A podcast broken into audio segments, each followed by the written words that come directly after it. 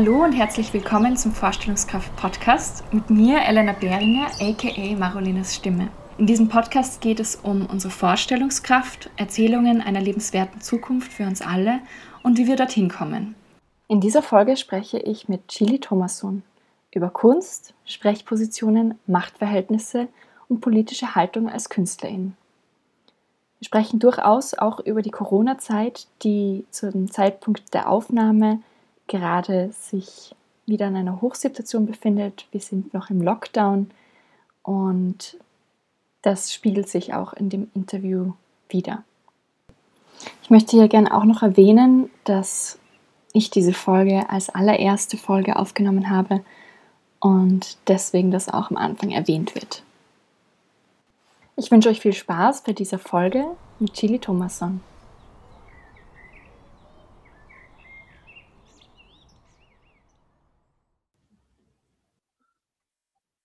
Ja, herzlich willkommen. Äh, ich sitze hier gerade mit Chili Thomasson und ich freue mich total, dass ich äh, mein erstes Interview oder mein erstes Gespräch mit ihm führe, weil wir uns schon äh, seit Jahren kennen. Wir waren gemeinsam in der Schule und ähm, begleiten uns irgendwie so durch mehrere Lebensepisoden schon. Und ich freue mich sehr auf das Gespräch mit Chili. Hallo Chili. Schön, Hallo, dass du Elena. da bist. Ja, Chili, magst du dich ich vielleicht... Ich freue mich auch sehr und ich finde es richtig schön. Ja.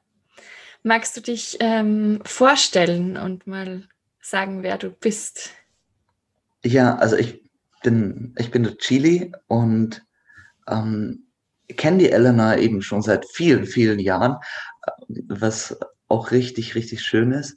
Und ja, ich mache so verschiedene ich würde sagen, ich mache verschiedene Dinge irgendwie im Kunstbereich, hauptsächlich Musik.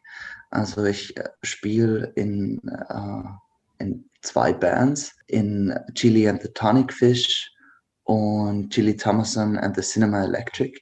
Das sind so die, die zwei Hauptformationen, mit denen ich unterwegs bin.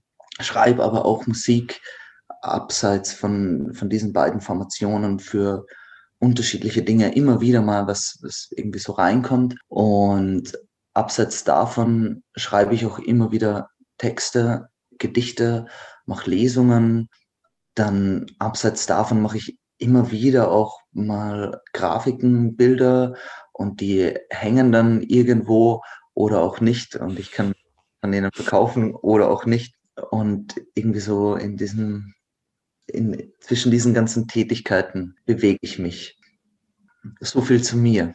Hm, schön. Ja, voll. Also wenn ich an dich denke, dann fällt mir auch irgendwie mal so sofort das Wort Künstler ein, weil ich das Gefühl habe, dass du einfach so viele unterschiedliche Medien auch bespielst und halt von der musikalischen Kunst bis zur bildenden Kunst irgendwie sehr viel abdeckst.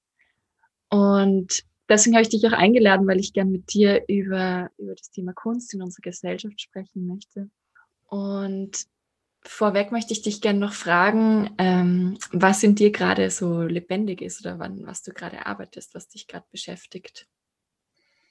Hm. Also ich arbeite prinzipiell immer an, an ganz vielen Dingen zeitgleich und habe so verschiedene, verschiedene Schubladen, in denen in denen allen eigentlich die Hölle los ist, immer zeitgleich. Und ich mache dann immer eine auf und sortiere so ein bisschen was oder tue neue Dinge rein und arbeite dann dort weiter. Dann mache ich sie wieder zu, mache andere auf. Und, ähm, und da ist aber immer ganz viel gleichzeitig los. Jetzt gerade aktuell arbeite ich an einem Album mit, mit Chili and the Tonic Fish schon jetzt längere Zeit. Das ist ein, ein Konzeptalbum zu, zu Europa. Ein sehr, sehr spannendes, aber auch sehr, sehr schwieriges, sehr aufwendiges, sehr komplexes Projekt. Und das ist so in, in einer Schublade. In einer anderen Schublade arbeite ich gerade an Orchesterkompositionen, also wo es viel um die Auseinandersetzung geht, mit, mit Orchesterelementen zu arbeiten.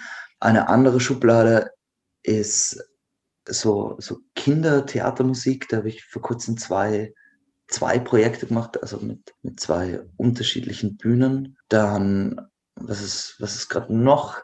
Dann habe ich jetzt äh, längere Zeit an auch Puppentheaterfilmen gearbeitet. Das war auch richtig, richtig spannend, also wirklich in diesem, in diesem Filmprozess mit dabei zu sein. Aber es ist momentan auch so, dass diese, diese ganzen Arbeiten sich halt aufgrund der, der Corona-Situation komplett anders strukturieren und diese, diese Gleichzeitigkeit noch viel mehr zugenommen hat. Also dass es einfach unterschiedliche Baustellen gibt, die einfach gleichzeitig bearbeitet gehören und du irgendwie oder ich ganz oft nicht weiß, wo ich irgendwie zuerst hin soll und es da ja einfach richtig viel zu tun gibt in dem Ganzen. Mhm. Das sind so die, die Sachen, die mich momentan irgendwie beschäftigt halten. Mhm, voll. Ja, da fallen mir irgendwie gleich zwei Dinge auf. Also einerseits so dieses äh, Konzeptalbum mit Chili and the Tonic Fish. Ich habe da auch schon immer wieder so ein bisschen reingehört und ähm, mhm. ihr habt ja auch Teile davon schon aufgeführt. Mhm. Und ich finde dieses Album so unglaublich spannend, weil eben sehr, sehr viel Gesellschaftskritik drin ist und du schreibst ja eigentlich, also ich kenne ja deinen Schreibprozess jetzt auch schon über die Jahre und ich habe eigentlich immer das Gefühl, dass in auf jedem Album zumindest ein Lied drauf war, wenn nicht mehrere, die irgendwie auch so die, die Gesellschaft analysieren oder die eine Kritik darüber ausübt oder irgendwie einen kritischen Blick hat. Und ich glaube, das ist was, was mich auch eigentlich immer schon interessiert, aber ich dich habe das, glaube ich, noch nie so konkret gefragt, ob du das so bewusst machst oder ob sozusagen in, in den Entstehungsprozessen das irgendwie passiert? Also wie kommt diese Gesellschaftskritik in die Kunst bei dir? Mhm. Ich glaube, ich, ich, ich mache es schon bewusst, aber ich glaube, es ist nicht vordergründig irgendwie meine Intention. Ähm, also ich, die, die Thematiken jetzt, in dem Fall von, von den Songs, ähm, die, die treten sehr oft eigentlich an mich heran. Also da, da habe ich oft nicht den, den Eindruck, dass ich mir das in, in der ersten Instanz bewusst aussuche. Also es, es schwirren irgendwie Themen herum und ich sehe halt irgendwelche Dinge, nehme Dinge wahr, die irgendwie an mir, an mir hängen bleiben und, und schreibe die dann nieder, einfach in so einem, in so ersten Schritt und habe dann Skizzen, Entwürfe, die unterschiedlich weit fertig sind. Und, und in einem zweiten Schritt schaue ich mir dann nochmal genauer an, was, was das eigentlich ist. Also da beginnt dann irgendwie so eine Art Auswahlverfahren, wo ich dann sehr, sehr bewusst und auch viel überlege, was ich, was ich erzählen will und wie ich diese Selektion vornehme von, äh, von diesen Liedern und gerade von diesen von Liedern, die einen, einen größeren politischen Impact haben, äh, mit denen versuche ich sehr vorsichtig umzugehen und nicht einfach nur blöd herumzurotzen, ähm, sondern, sondern eigentlich genau zu schauen, was diese, was diese Lieder erzählen, was, was meine Sprechposition ist in dem Ganzen, wie ich überhaupt Dinge erzählen kann, wie in diesen Liedern auch eine, eine Sprechposition äh, vermerkbar ist, wie man auf das hinweisen kann. Und und es ganz viele Dinge gibt, die mich unglaublich beschäftigen, aber die ich nicht schreibe, weil ich sie nicht schreiben kann, weil ich Gefühl habe, geht mir auch nicht zu, die irgendwie zu schreiben. Und, und dann gibt es eben welche, wo ich das Gefühl habe, okay, da, da komme ich hin, da kann ich andocken, da kann ich irgendwie drüber schreiben. Das wäre so der Prozess.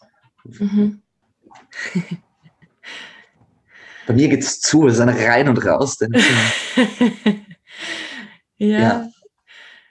Mm, ja, das ist so in einer, in einer WG auch, oder? Ja, genau, das ist so in einer WG.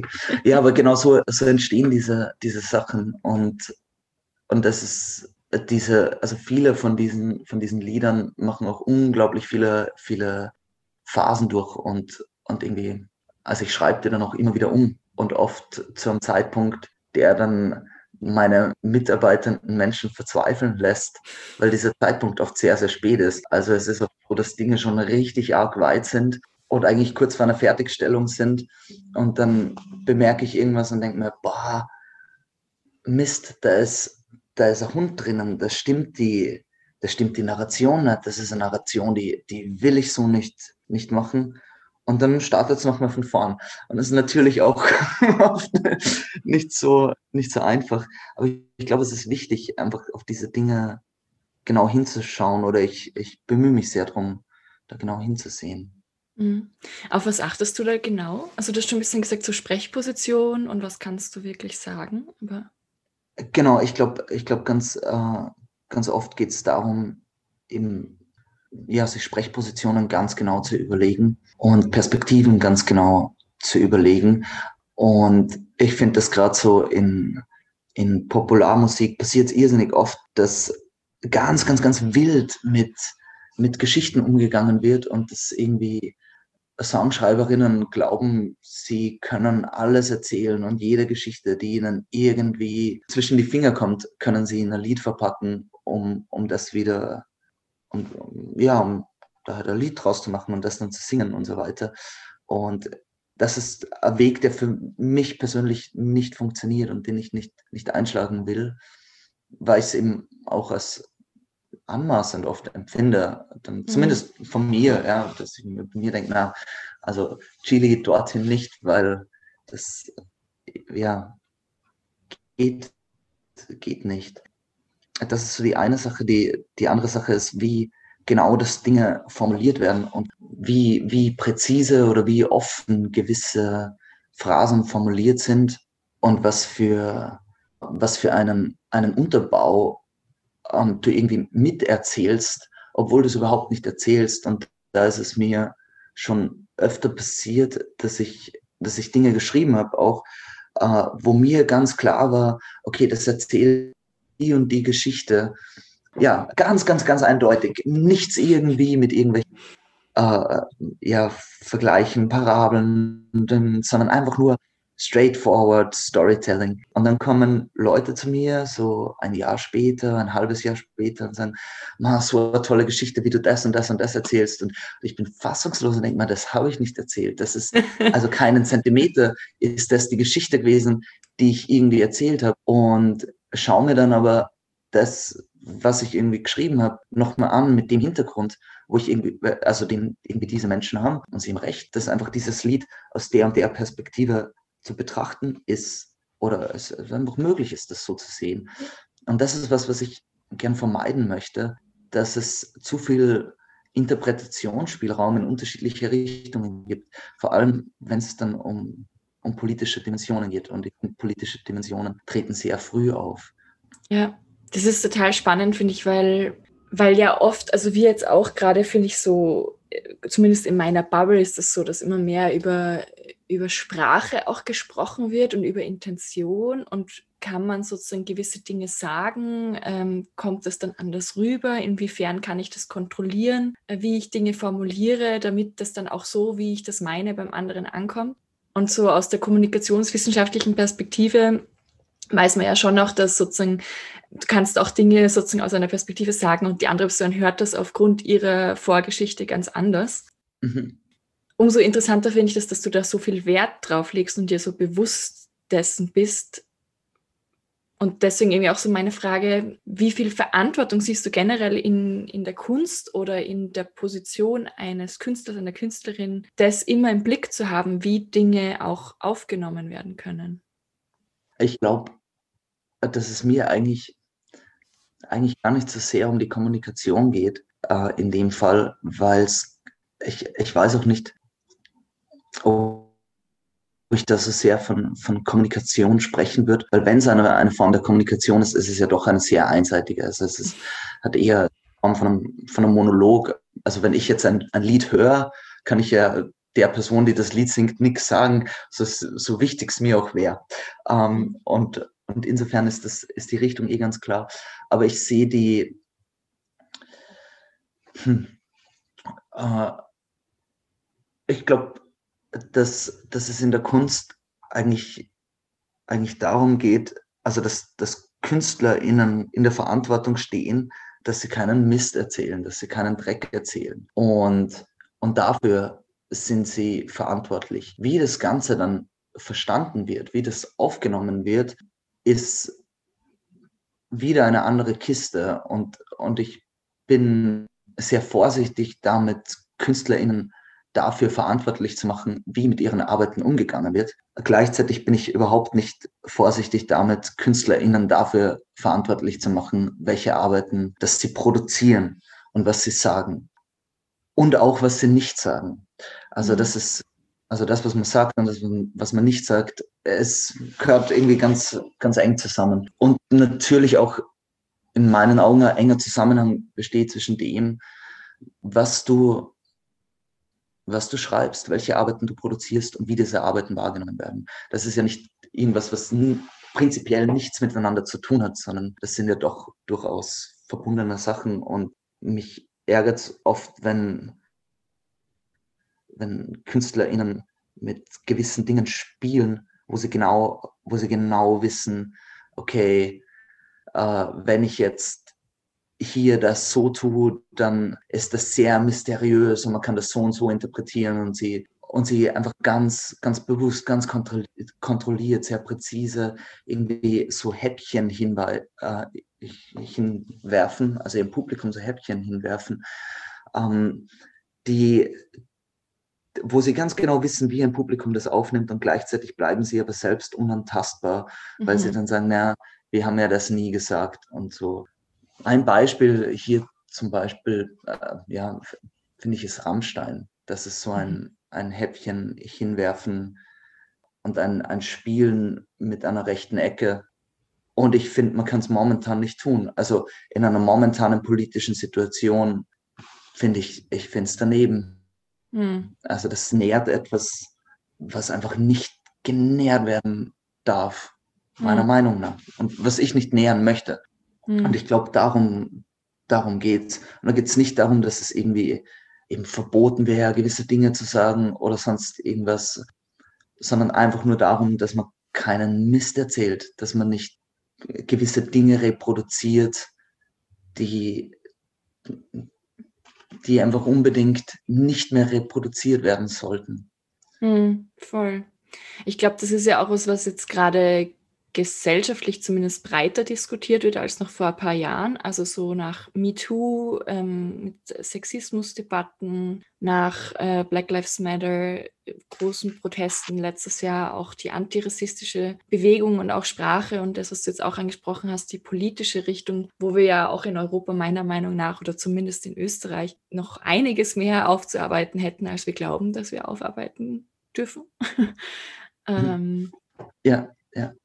Und ich finde es ganz interessant, dass du das jetzt angesprochen hast, dass es ja auch KünstlerInnen gibt, die sozusagen ähm, da auch ein bisschen in die Hände spielen, weil sozusagen mein Bild von Kunst oder das ideale Bild von Kunst, das wir, finde ich, auch in unserer Schule mitbekommen haben, als wir waren im musischen Gymnasium in Salzburg und haben dadurch auch eine sehr künstlerische Grundausbildung bekommen, war immer, dass die Kunst eigentlich so eine eine Antithese eigentlich auch zur Politik ist und ähm, Politik herausfordert oder auch gesellschaftspolitische Prozesse herausfordert und sozusagen Varianten aufzeigt oder ähm, neue Perspektiven aufzeigt. Ja, und da eben sehr kritisch gegenübersteht und eben nicht in dieses rechte Eck fällt. Und ich glaube aber wahrscheinlich stimmt das nicht. Wahrscheinlich ist es so, dass es auch in der Kunst mehrere Richtungen gibt und KünstlerInnen sich genauso wie alle anderen Menschen sich in gewisse Richtungen sympathisieren können. Denke ich auch. Also ich glaube, dass, oder ich, ich bin mir ganz, ganz, ganz sicher, dass Kunst aus unterschiedlichsten Richtungen schreit. Und es gibt, es gibt Leni Riefenstahl. Also das wissen wir alle. Also es gibt, es gibt rechte Kunst. Es gibt auch ausreichend, es gibt auch ausreichend linke Kunst, es gibt ausreichend bürgerliche Kunst, es gibt, äh, es gibt neoliberale Kunst. Äh, also die, ja, die, die Richtungen hier sind, sind einfach ganz, ganz, ganz vielfältig und nicht per se jetzt irgendeiner einer Richtung zuzuordnen, denke ich. Hm, wie siehst du im Moment die Rolle von Künstlern und Künstlerinnen beziehungsweise von Kunst, gerade jetzt in Corona-Zeiten? Und wie hat sich dein KünstlerInnenleben verändert in der Zeit? Du hast schon ein bisschen gesagt, es ist mehr Parallelität da, aber es gibt sicher noch andere mhm. Aspekte. Hm. Ja, jetzt muss ich das, das muss ich so ein bisschen in meinem Kopf sortieren. Mein, mein Leben hat sich, hat sich sehr verändert durch die, durch die Corona-Pandemie. Ja, was sich einfach ganz, ganz drastisch diese ganzen Rahmenbedingungen geändert haben und irgendwie alles halt anders ist. Also ich glaube, das muss ich jetzt eh nicht so, so groß ausführen. Das wissen eh alle. Aber es gibt eben keine Konzerte, es gibt keine Theateraufführungen, es gibt diese, äh, diese ganzen Bühnensituationen eigentlich nicht mehr. Und das einerseits halt finanziell ganz, ganz, ganz arg ist, aber das ist auch irgendwie so die eine Kiste und das andere ist, dass äh, auch halt ganz viel Zeit da ist, sich mit anderen Dingen zu beschäftigen. Gleichzeitig auch die Notwendigkeit ist, also dass du eigentlich genötigt bist, dich mit anderen Dingen zu beschäftigen und das oft auch aus einem einfach finanziellen Grund, aus einem, aus einem ja, aus sehr materiellen Notwendigkeiten raus. Ja, und insofern eine gewisse Umstrukturierung bei mir stattgefunden hat und ich auch begonnen habe, dann mehr so, so Auftragsarbeiten zu machen, weil einfach die Konzerte weggefallen sind, mehr Studioarbeiten zu machen, insofern das überhaupt möglich war. Und gleichzeitig ist es aber so, dass, dass diese am Anfang, also wie das Ganze losgegangen ist, so vor einem Jahr, letzten, letzten März, habe ich mir kurz gedacht, boah, eine Unmenge an Zeit, die mir da jetzt irgendwie zur Verfügung steht, um dann zu bemerken, nein, das ist überhaupt nicht so. Es ist nicht so viel Zeit. Es fallen zwar diese ganzen Konzerte und diese ganzen Tourneen weg, aber es rennt im Prinzip genau gleich weiter und es gibt Dinge zu tun und eigentlich mehr Dinge zu tun, äh, als zuvor waren. Und es irgendwie notwendig war, mich irgendwie in diesen neuen Strukturen zurechtzufinden, beziehungsweise neue Strukturen für mich selbst zu finden, anhand derer ich irgendwie arbeite. Und ich glaube, dass dieses, dieses Strukturen finden generell sehr, sehr wichtig ist, gerade im, im freischaffenden Bereich, dass du halt irgendwelche, ja, Tagesstrukturen hast, anhand derer du lebst, weil es ja niemanden gibt, der sagt, so, und um die und die Uhrzeit bist du munter und um die Uhr und die Uhrzeit tust du das. Und ich glaube aber gleichzeitig, dass das auch jetzt im Zusammenhang mit Corona ein Vorteil war, weil es dadurch möglich war oder mir leicht gefallen ist, neue Strukturen dann einfach aufzustellen. Also weil ich es ohnehin irgendwie gewohnt war, mich selbst zu strukturieren. Ja, ich glaube, insofern hat sich das irgendwie verändert. Hat das, hat das so diese eine Frage mhm. beantwortet? Mhm. Ja. Ja. Voll. Okay. Und die, die Rolle von, von Kunst zu Corona-Zeiten, ich weiß es nicht. Ich weiß nicht, ob da irgendeine besondere Rolle jetzt gerade irgendwie vorhanden ist. Ich empfinde es als, als unglaublich schwierig, da über irgendwas zu schreiben. Ich empfinde auch prinzipiell den, diesen Ausnahmezustand als, als eher lähmend und nicht als, als antreibend. Ich, ich glaube nicht, dass da jetzt die Kunst irgendeine eine spezielle Aufgabe, Rolle, mhm. so irgendwas hat. Denke ich nicht. Mhm. Ich glaube, so, so wie, wie alle Menschen halt irgendwie die Rolle haben, da Positionen zu beziehen, haben auch Menschen, die Kunst machen, die Aufgabe, Positionen zu beziehen. Aber ob sie das jetzt über ihre Kunst machen oder, oder nicht, also weil sie es einfach nur sagen, was, was sie irgendwie denken, das ist dann, denke ich, eigentlich, eigentlich egal. Hm. Ja, ich frage auch so ein bisschen aus der, aus meiner Wahrnehmung, dass die Kunst gerade auch fehlt also, dass das, was sozusagen wir als lebendiges Kulturleben wahrgenommen haben davor und auch wahrscheinlich viele für selbstverständlich empfunden haben, gerade nicht stattfindet. Und ich habe das, ist, es gibt ja auch diese Plakate, die irgendwie ähm, sagen so quasi, ohne uns wird's still.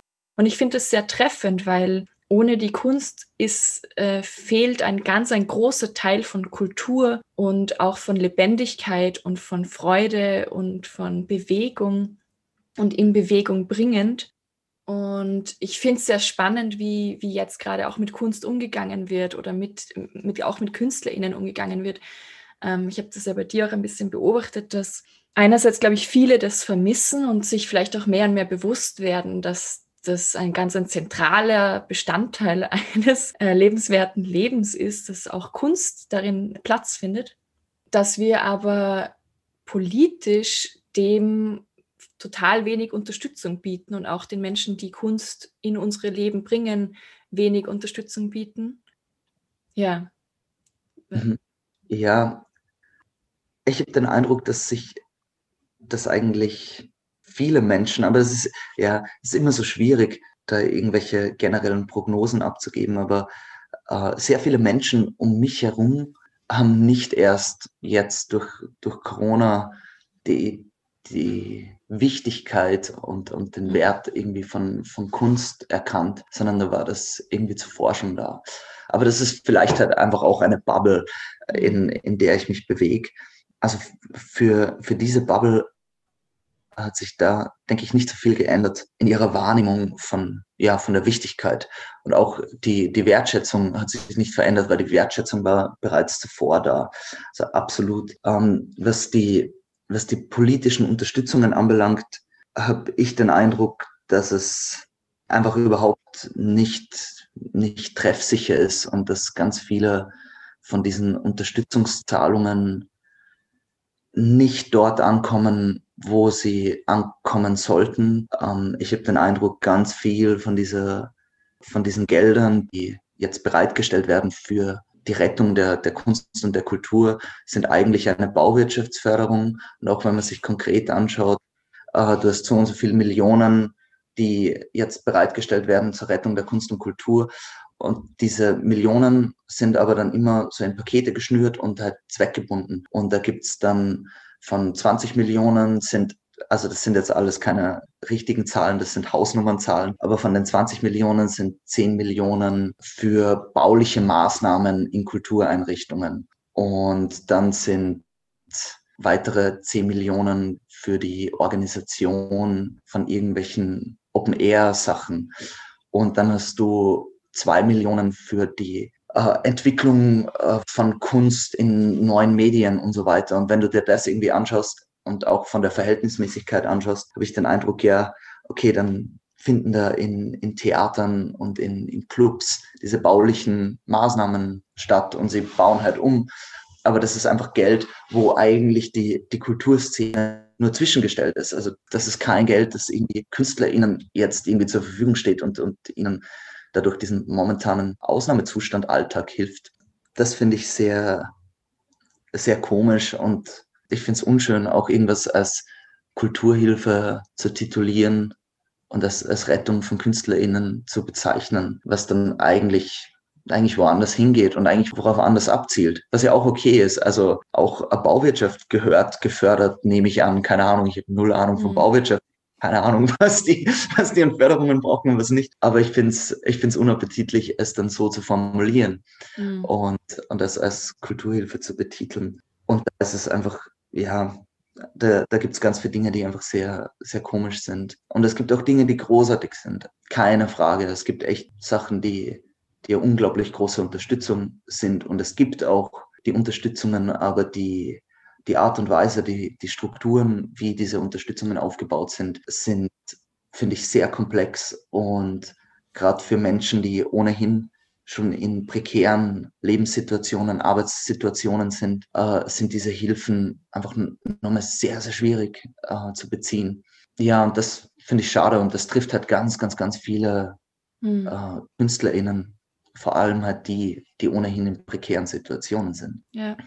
Ich glaube, so wie bei vielen anderen äh, Gruppen zeigt es auch wieder eigentlich nur auf, wie die Situation gerade gesellschaftlich ist und was der, was der aktuelle Zustand eigentlich ist.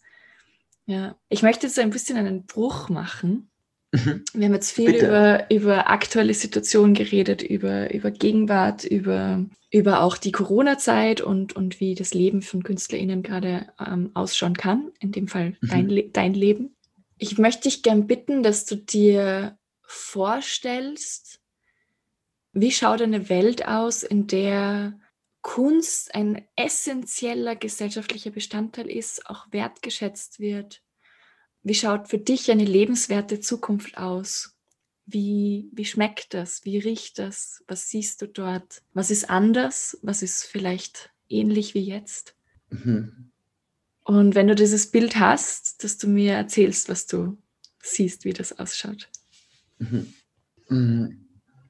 Ich denke, ich würde es gar nicht so sehr auf der, auf der Kunst aufhängen, dieses, dieses Gesellschaftsbild, sondern ich glaube, dass es da einfach um ein, um ein generell anderes Dasein geht von, von Menschen, um eine andere Form, eine andere Struktur von Zusammenleben, wo dann alle Elemente eine andere Position erhalten. Auch die Kunst, aber auch Care-Beziehungen, Arbeitsverhältnisse, etc. etc. Also da glaube ich, ist dann da ist dann irgendwie alles betroffen in meiner, in meiner Zukunftsvorstellung, in meinem Wunsch. Insofern ist es mir sehr schwer, das irgendwie ausgehend von einer, von einer Kunst und mehr Wertschätzung gegenüber einer Kunst zu, äh, ja, irgendwie aufzuhängen. Und ich glaube, Kunst funktioniert halt aktuell innerhalb einer einer kapitalistischen Logik, genauso wie alles andere gerade innerhalb dieser kapitalistischen Logik ähm, funktioniert. Und ich glaube, es ist unglaublich wichtig, oder ich würde mir wünschen, dass diese Logik durchbrochen werden kann und eine Welt sich anders strukturiert. Und zwar wie? Ja, genau. äh, das, das weiß ich nicht. Und ich, ich glaube, dass ich mir das in letzter Konsequenz eigentlich nicht, nicht vorstellen kann, was das, was das alles bedeutet. Weil ich glaube, dass das so riesengroß ist. Und ich habe mit all dem, was, was ich jetzt bin, wie ich jetzt denken kann, ich bin, ich bin halt groß geworden in dem, wie es jetzt ist, wie Dinge jetzt laufen. Und ich glaube, ich kann auch nur in diesen Dimensionen denken oder nur ganz bedingt aus diesen Dimensionen herausdenken, weil weil ich diesen ganzen Müll so in mir habe. Und ich glaube, dass, oder meine große Hoffnung ist, dass eigentlich Menschen gemeinsam eine, eine Vision entwickeln können. Und ich glaube, dass es viel über, über Negativformulierungen funktioniert, weil die ein unglaubliches Potenzial bieten. Und jetzt klingt wahrscheinlich Negativformulierung im, im ersten Augenblick irgendwie negativ. Aber ich finde, das ist es überhaupt nicht, weil, weil diese Negativformulierungen einfach sehr viel, sehr viel offen lassen und sehr viel, ich denke, Kommunikations- und Aushandlungspotenzial auch irgendwie bieten. Und mir scheint es momentan einfach wirklich ausreichend komplex zu sagen, okay, das und das sind Dinge, die will ich nicht mehr. Das sind Dinge, die erachte ich als problematisch aus den und den Gründen und eine, eine präzise Kritik zu formulieren, wo es noch gar nicht darum geht, konkrete Lösungsvorschläge zu bringen, irgendwie zu sagen, okay, das wäre das wäre der Weg. Aber eine, eine präzise Kritik des momentanen Zustands einfach schon sehr, sehr, sehr wertvoll ist. Und einfach zu, genau zu schauen, was die Dinge sind, die du und ich und, und andere Personen einfach nicht mehr haben wollen und wie weit diese Dinge dann eigentlich auch gehen. Also wie viel es, es impliziert, wenn ich sage, okay, ich will, ich will, dass alle Menschen einfach bedingungslos die Möglichkeit haben zu leben und ihnen einfach, einfach jede Person, jeder Mensch ein Existenzrecht hat. Und was das alles impliziert. Und da bin ich noch weit davon entfernt, irgendwie drüber nachzudenken, wie, wie kann das funktionieren, sondern es ist, also mir scheint es schon riesengroß nur zu verstehen, wodurch hakt das überall? Wie, wie gestalten sich Machtverhältnisse? Wo, wo sind diese Machtverhältnisse überhaupt überall? Und, und ich kann mir noch gar nicht vorstellen, wie es ohne sie ist. Ich mhm. bin gerade eigentlich dabei, mal überhaupt zu erkennen, wo sie überall sind. Und mhm. ich habe den Eindruck, sie sind überall. Mhm. Ja, du hast jetzt gerade viel angesprochen, auch so, also einerseits würde ich gerne noch wissen, was du konkret mit dieser Negativformulierung meinst? Mhm. Also da, da meine ich, dass es mir sinnvoll erscheint, auch zu sagen, ich will das und das nicht mehr, anstatt zu sagen, ich will das und das. Mhm. Weil einfach, ähm, weil dadurch noch so viel offen bleibt und es auch einfach einen, einen Aushandlungsprozess offen lässt. Also wenn ich einfach sage, okay, das und das und das, diese Dinge möchte ich nicht mehr, dann können sich alle hinsetzen oder theoretisch könnten sich alle hinsetzen und irgendwie drüber sprechen, okay, wie, wie tun wir es anders? Anstatt dass ich dann schon fertig formuliere und sage, okay, das und das ist der Weg, den es äh, zu gehen gilt und dann wieder andere Personen zuerst kontern müssen, um dann eine eigene Position bringen zu können, etc. Also ich glaube, dass, dass in dieser Art Dinge zu formulieren ein großes Potenzial steckt. Und mhm. Ja, das finde ich auch spannend, weil, weil ich mir denke, es gibt ja gerade viel, viele Punkte, wo viele Menschen sagen, das wollen wir nicht mehr, wir wollen nicht mehr sexistisch behandelt werden, wir wollen ähm, nicht mehr unterdrückt werden, wir wollen, so wie du sagst, nicht bewertet werden durch eine kapitalistische mhm. Gesellschaft, wir wollen keinen Rassismus mehr und sozusagen das als Startpunkt zu sehen. Ich glaube, mir persönlich hilft es schon auch, mir vorzustellen, wie diese Welt ausschauen könnte, um mhm. auch so eine mhm. Sehnsucht entstehen zu lassen. Weil sozusagen wir jetzt ja gerade auch sehr viel konfrontiert werden mit Dingen, die nicht gut sind oder die sich nicht gut anfühlen. Und es manchmal finde ich schon auch sehr, sehr schön ist, so zumindest ein, weiß nicht, wie wenn man es schmecken würde oder so ein bisschen spüren würde oder so eine Ahnung hat von, uh, aber da könnte es hingehen und das ist dann, da ist es da, da mhm. fühle ich mich dann wohl oder da fühle ich mich aufgehoben, da fühle ich mich gesehen, da kann ich mich irgendwie entfalten. Und dann vielleicht auch jetzt schon Teile dessen zu leben, wo ich diese Ahnung habe, dass die, wenn das dann viele Leute machen, dass es dann für mehr Menschen lebenswerter ist. Und was aber bei dir jetzt, finde ich, in dem, wie du es beschrieben hast, auch drin war, war, was für mich als Frage aufgekommen ist, ist schon noch, wieder so ein bisschen, wer bestimmt wie überhaupt, wo es hingeht, wer bestimmt überhaupt, was wir gerade nicht gut finden, weil ich glaube schon, dass es Mehrheiten für diese Themen gibt, die ich jetzt gerade auch angesprochen habe, eben Antisexismus, Antirassismus und so weiter. Aber es gibt auch äh, Gruppen, die das nicht so sehen. Und ich glaube, im Moment sind wir auch noch in so einem ja, Kampf oder in einem Konflikt, ähm, wer sozusagen da die Führung übernimmt. Siehst du das ähnlich? Hm, ja, ich denke schon, dass ich das ähnlich sehe. Ich glaube, also zu, zu einem Punkt, äh, bevor ich jetzt auf, das, äh, auf die Frage eingehe, mit dem, wer die, wer die Führung übernimmt, ich glaube, dass es ganz, ganz wichtig ist, diese ganzen Machtverhältnisse, diese Ungleichverhältnisse, die, die aktuell bestehen, als ineinander verwoben zu betrachten und als ein sehr, sehr, sehr enges Netz, wo ganz viele Dinge einfach ineinander spielen. Und dass eben Kapitalismus nicht einfach getrennt betrachtet werden kann von sexistischen Strukturen, von rassistischen Strukturen, von staatlichen Strukturen. Äh, das sind alles Dinge, die einfach ineinander greifen und die, ja, die, die irgendwie ein Netz bilden. Und ich glaube, dass es auch ganz schwierig ist, in ganz schwierig oder vielleicht sogar unmöglich, in kleinen Inseln innerhalb dieser, dieser momentanen Weltstruktur irgendwas was anderes zu leben. Mhm. Und äh, weil es immer, was eine, was eine kleine Gruppe ist, eine Gruppe von, sage ich jetzt mal, privilegierten Menschen, die halt dann da irgendwie versuchen, Dinge anders zu tun und die dann vielleicht irgendwie in Communities leben und schauen, dass sie, dass sie Dinge anders strukturieren und versuchen nachhaltig zu sein, versuchen vielleicht eine, eine gewaltfreie Kommunikation zu leben, etc. etc. Und das halt aber immer innerhalb dieser Insel.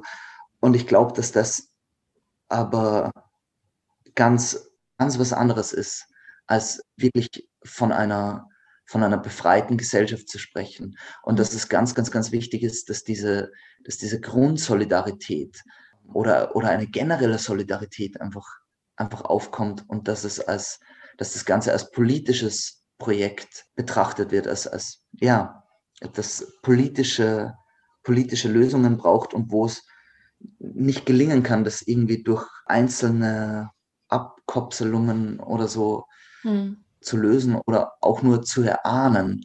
Also ich glaube, dass der dass die Richtung eine andere ist. Und, und gleichzeitig verstehe ich aber den, den Wunsch, den du da formuliert hast, absolut, dass es einfach so schön ist, das irgendwie zumindest mal für einen Moment zu haben oder so irgendwas. Aber ich glaube, dass es sehr wichtig ist, sehr vorsichtig zu sein damit, diese Momente, diese kurzen Momente, die man da erlebt, dann irgendwie als, als Vergleiche heranzuziehen für das, wie es wäre, wenn es dann anders ist. Und ich glaube, es ist wunderschön. Also ich glaube, diese Welt ist, kann, kann wunder, wunder, wunderschön sein.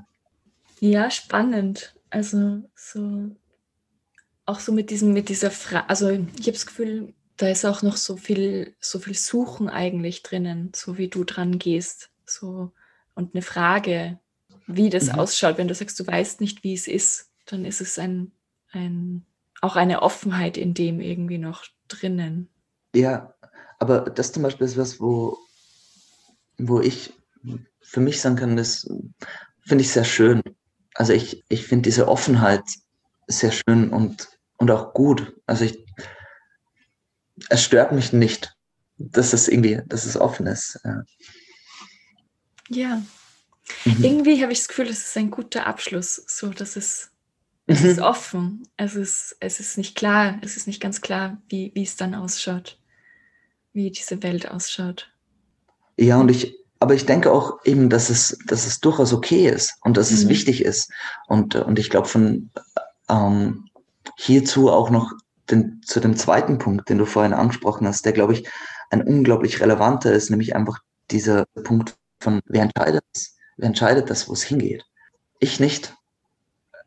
Das, das möchte ich nicht. Und das wäre auch jetzt für mich als jetzt weißer Cis-Mann, was, was wäre das, wenn ich jetzt, wenn ich die Person wäre, die jetzt wieder sagt, ha, dort drüben ähm, stehen die Lösungen, das sind die Lösungen. Hm, ich, ich glaube nicht dran.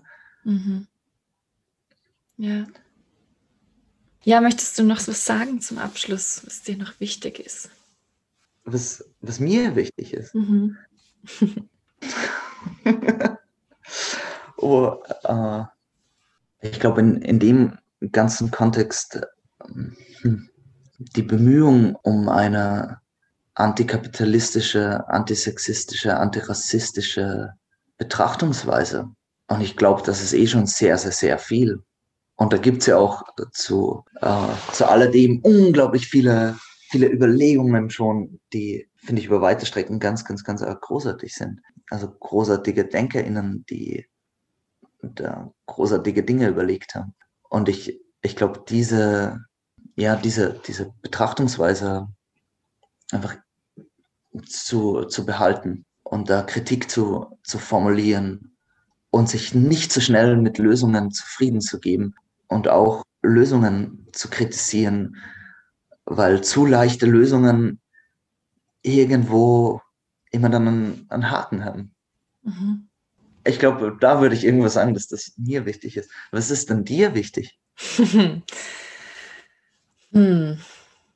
Ich glaube, mir ist auch so diese, einerseits diese kritische Betrachtung äh, von Gesellschaft wichtig und da auch wach zu bleiben oder dran zu bleiben, sich auch immer wieder selbst zu hinterfragen, wo man diese Dinge noch reproduziert, wo bin ich selbst noch sexistisch, wo habe ich vielleicht äh, misogyne Ansätze, wo bin ich, wo bin ich rassistisch veranlagt und sich darin gessend immer wieder selbst zu betrachten und ähm, da auch ganz ehrlich mit sich selbst zu sein ähm, und zu sagen, ui, da muss ich auch noch was lernen, da darf ich noch was mhm. lernen und da dran zu bleiben. Und ich glaube gleichzeitig irgendwie auch eine, einen liebevollen Blick mit sich selbst trotzdem zu behalten, um irgendwie sich nicht darin die ganze Zeit fertig zu machen, sondern irgendwie auch noch eine gute Verbindung zu sich selbst zu haben. Und ich glaube, das mhm. ist eine Gerad, also ich glaube, es ist eine Gratwanderung, aber ich glaube, es ist machbar.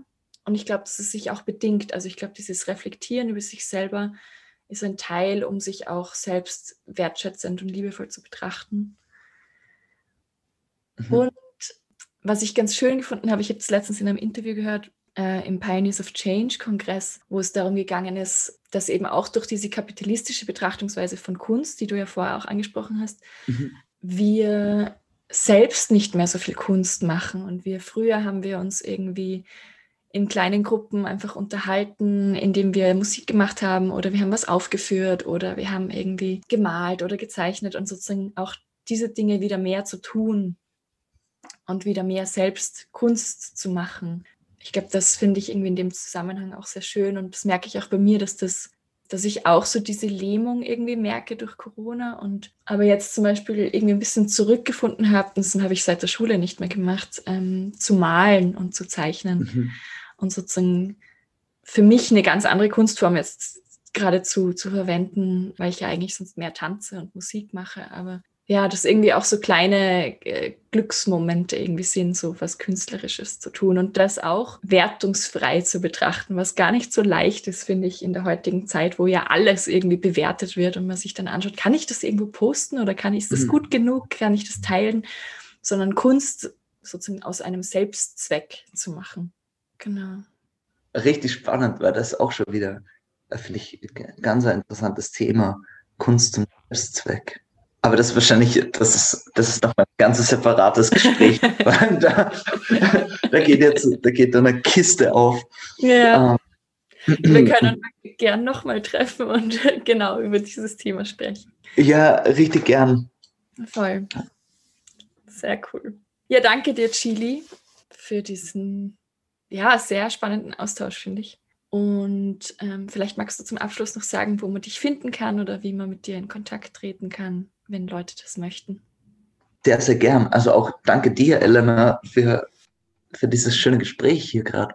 Man kann mich finden über, also äh, so prinzipiell würde ich mal das Internet vorschlagen als Weg, aktuell gerade in, in jetzt Corona-Zeiten. Und einerseits gibt es äh, eine Homepage, chiliandthetonicfish.com. Das ist ein guter Weg. Äh, dort stehen auch E-Mail-Adressen, office at chiliandthetonicfish.com ein guter Weg, mich zu erreichen. Sonst aber auch über äh, Facebook zum Beispiel, auch ebenfalls Chili and the Tonic Fish. Das sind dann alles so, un, ja, so, so Wege, die, die Umwege nehmen, um mich zu erreichen. Aber es kommt definitiv bei mir an. Also wenn irgendjemand das möchte, sehr gern. Also schreibt es richtig gern. Ich schreibe auch zurück. Ja, ich werde die Links auch auf jeden Fall noch ähm, in den Notizen festhalten, wo man, wo man, wo man dich, wo man euch, äh, die Band auch finden kann. Ja. Und es gibt euch ja auch auf Spotify und Instagram. Also wenn sich Leute es gibt anhören uns auch auf Spotify wollen. und Instagram. Ja.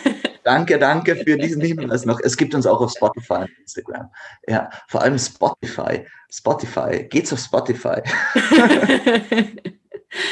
genau. Ja, super. Danke, Chili, und ähm, bis bald. Ja, bis bald. Mach's gut. Das ist das Ende dieser Folge. Schön, dass du bis hierher zugehört hast. Es sind wie immer alle Links und Hinweise in den Notizen vermerkt. Ich freue mich, wenn ihr dem Podcast auf Spotify, Instagram, ähm, Deezer, iTunes folgt oder den Kanal abonniert. Ich freue mich über eure Kommentare und Beiträge auf iTunes und auch auf Instagram. Schaut vorbei. Ähm, Instagram-Kanal ist vorstellungskraft-podcast.